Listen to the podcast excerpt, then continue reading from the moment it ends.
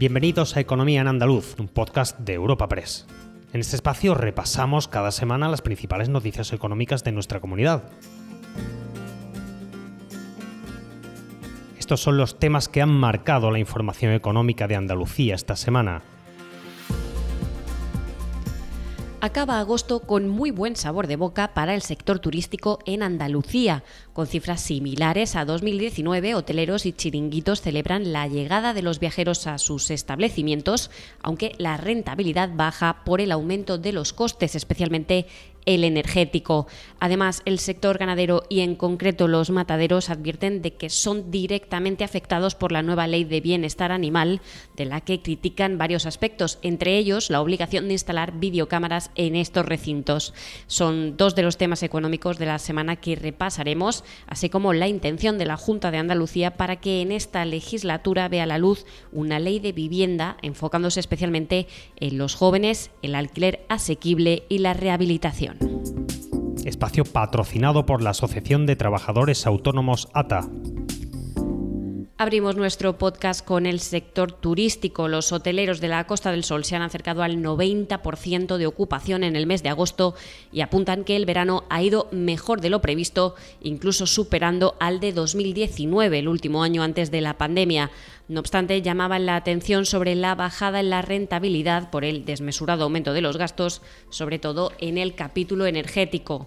José Luque, presidente de la Asociación de Empresarios Hoteleros de la Costa del Sol. El mes de agosto va a cerrar con un 88,08% de ocupación en la provincia, la provincia de, Málaga. Bueno, este 88,08% es eh, prácticamente punto y medio, dos puntos por debajo de los resultados del año 2019. Podríamos decir que en la temporada alta, en la Costa del Sol y en la provincia de Málaga hemos obtenido prácticamente los mismos datos eh, que tuvimos previamente a la pandemia, es decir, ese año 2019. Por su parte, los chiringuitos viven un verano excelente en comparación a 2020 y 2021, años muy marcados por la pandemia del coronavirus, aunque también alertaban de la subida de los costes energéticos, el transporte y las materias primas. Esto ha provocado que los chiringuitos aumenten su precio entre un 3 y un 5%, pese a lo que era evidente las ganas de los clientes por volver a estos establecimientos. Manuel Villafaina es el presidente de la Federación Andaluza de Empresarios de Playas. No ha llegado, por lo menos, hasta este momento, a la altura del 2019, pero después de los dos años que hemos pasado, la temporada 2022 ha sido excelente. es verdad que ha habido meses como el mes de marzo que para nuestros establecimientos no ha sido buena por causa de los temporales y mal tiempo, pero el resto de los meses que llevamos está siendo muy buena. Es cierto que el mes de julio, los primeros días de julio no respondieron a las expectativas, pero sí los últimos 15 días Igualmente ha pasado lo mismo en el mes. En medio de las buenas noticias, el sector turístico también tiene su propio debate este verano, como la tasa turística. Los ayuntamientos de Sevilla, Granada y Málaga comparten la idea de implantarla en los municipios que así lo deseen, aunque no obstante es un asunto que deberán tratar con el presidente de la Junta de Andalucía. Supondría, a juicio de estos alcaldes, una importante recaudación que beneficiaría al propio sector turístico y a los ciudadanos. Antonio Muñoz, alcalde de la capital hispalense. Entendemos que esto es una nueva ocurrencia que tiene que ver con, el fragor de la temporada turística y que desafortunadamente se viene repitiendo cada vez más a menudo.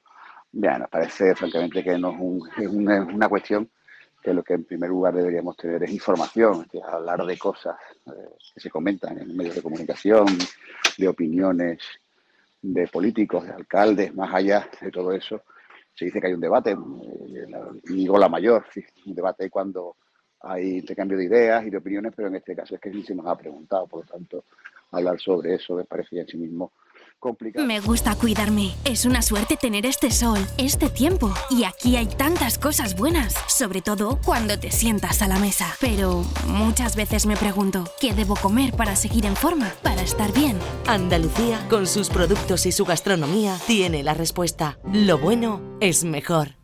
Junta de Andalucía. Cambiamos de asunto. Los mataderos andaluces viven con cierto revuelo estos últimos días. El motivo, la nueva normativa de bienestar animal que les toca de lleno. Entre las medidas a aplicar se encuentra la instalación de videocámaras en estos espacios, una obligación que no ha sido recibida por igual en el sector. Así, desde COAG se ve totalmente innecesario y se teme que las imágenes se puedan sacar de contexto llegando a afectar a un sector ya de por sí en crisis. Antonio Rodríguez, responsable de COAG Andalucía. Bueno, pues nosotros creemos que el tema de las cámaras, de la videovigilancia en los mataderos es totalmente innecesario, puesto que ya hay unos inspectores veterinarios que están haciendo cumplir el, bienestar animal y ya llevan tiempo que incluso si en algún matadero no se ha cumplido todas las normas ha habido eh, sanciones importantes. Entonces yo no entiendo si lo que quieren es despedir, que se despidan a esos inspectores veterinarios que están en los mataderos o si lo que quieren es rizar el rizo, porque en definitiva en un matadero las imágenes es matar animales. Si luego quieren sacar de contexto esas imágenes también, pues tendríamos que pensar que lo que tienen es una estrategia para de verdad liquidar todo lo que es el sector ganadero y todo lo que ello conlleva. ¿no? Por su parte, la organización UPA insiste en que ya se hacen las cosas bien en este ámbito y se cumplen con las condiciones de sanidad y bienestar animal. En este sentido, apunta que instalar videocámaras es una medida más para garantizar con mayor seguridad la alimentación humana. Francisca Iglesias, secretaria de Ganadería de UPA en Andalucía. desde UPA consideramos que la situación de los mataderos a nivel andaluz y a nivel español son eh, bastante buenas. Es decir, casi todos, todos cumplen con las condiciones de sanidad y de bienestar animal. El problema viene cuando hay eh, alguien que no hace las cosas correctamente, como pasó hace en el 2019 con la carne mechada, y esto supuso pues que la trazabilidad necesaria para llegar a ese problema pues se viera rota. Dicen que el futuro está en nuestras manos, pero también está bajo nuestros pies. La tierra, los árboles, la vida. Cuidar del entorno natural de Andalucía es tarea de todos porque tu responsabilidad ayuda a evitar incendios, porque nuestro compromiso es velar por tu seguridad.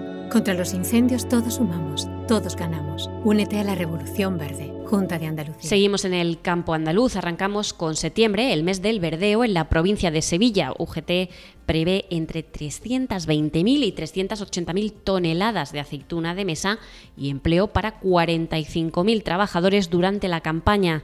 Estos trabajos generarán unas 30 peonadas de media por trabajador, aunque el sindicato ha advertido de fraudes en el cómputo de las peonadas. Manuel Ponce, secretario general de UGT FICA en Sevilla.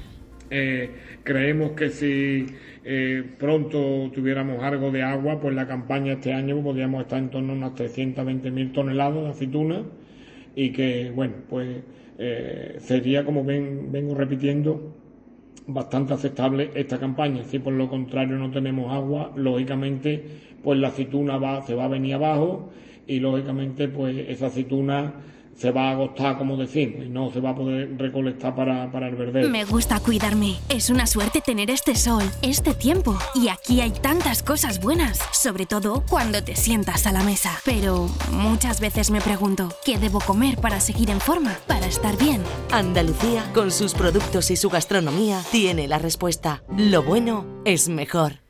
Junta de Andalucía. Y para cerrar este episodio de Economía en Andaluz, traemos el anuncio de la consejera de Fomento, el inicio de los trabajos para una nueva ley de vivienda. El objetivo es que sea aprobada en esta legislatura y favorezca este derecho especialmente a los jóvenes. La nueva normativa vendrá a simplificar las cinco leyes relacionadas con la vivienda en la comunidad y, entre otros retos, planteará reactivar la regeneración de barriadas y zonas de infravivienda. Marifran Carazo, consejera de Fomento, Articulación del Territorio y Vivienda. Llevamos cuatro años esperando esa norma estatal básica y hemos decidido no esperar más y dar un paso adelante en nuestro propio camino. El Gobierno de la Junta de Andalucía aprobando su nueva norma para dar soluciones, respuesta especialmente al acceso de nueva vivienda y a las exigencias de la Unión Europea, a esas exigencias que también va a regular la norma de adaptar las viviendas, su rehabilitación en nueva construcción a la mejora en la calidad. Recuerda que puedes encontrar estas y otras muchas noticias económicas en la sección Andalucía en nuestra web europapress.es. Puedes suscribirte a este programa y al resto de podcast de Europa Press a través de Spotify, Apple Podcast, Evox o Google Podcast.